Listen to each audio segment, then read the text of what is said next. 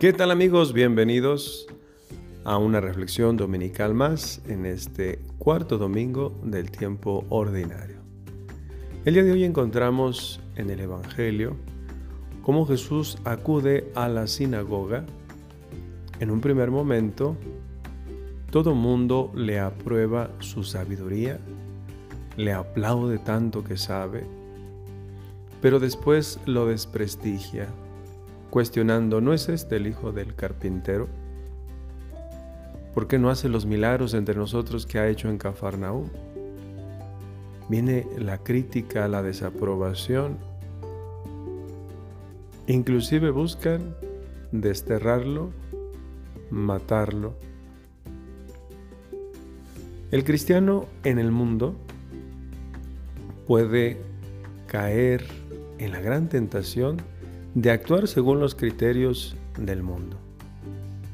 Al Señor primero lo aprobaron, le aplaudieron y después lo condenaron.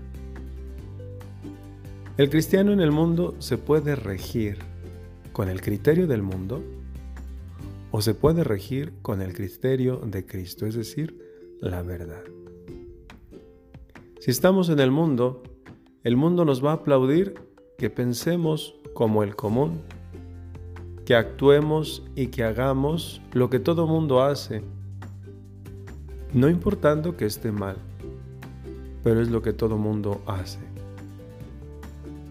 Si vivimos así, el mundo nos reconocerá, el mundo nos aplaudirá, el mundo nos aceptará como parte de él. No tendremos conflictos, no tendremos problemas, porque estaremos viviendo según los criterios del mundo. Pero cuando uno actúa con los criterios de Cristo, de la verdad, entonces comienza a ser uno desprestigiado por el mundo, porque no actúa como el común.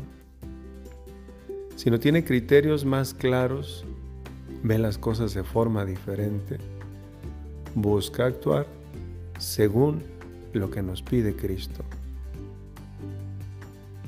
¿Cómo estás actuando tú?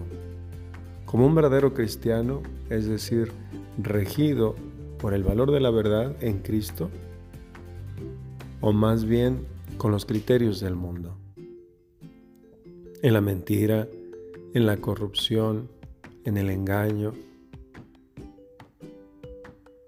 Vamos cuestionando esta parte de nuestra vida.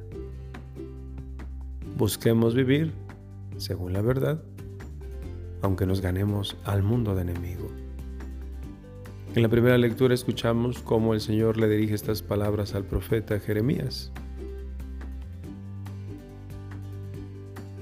Aunque te hagan la guerra, no temas, porque yo estoy contigo.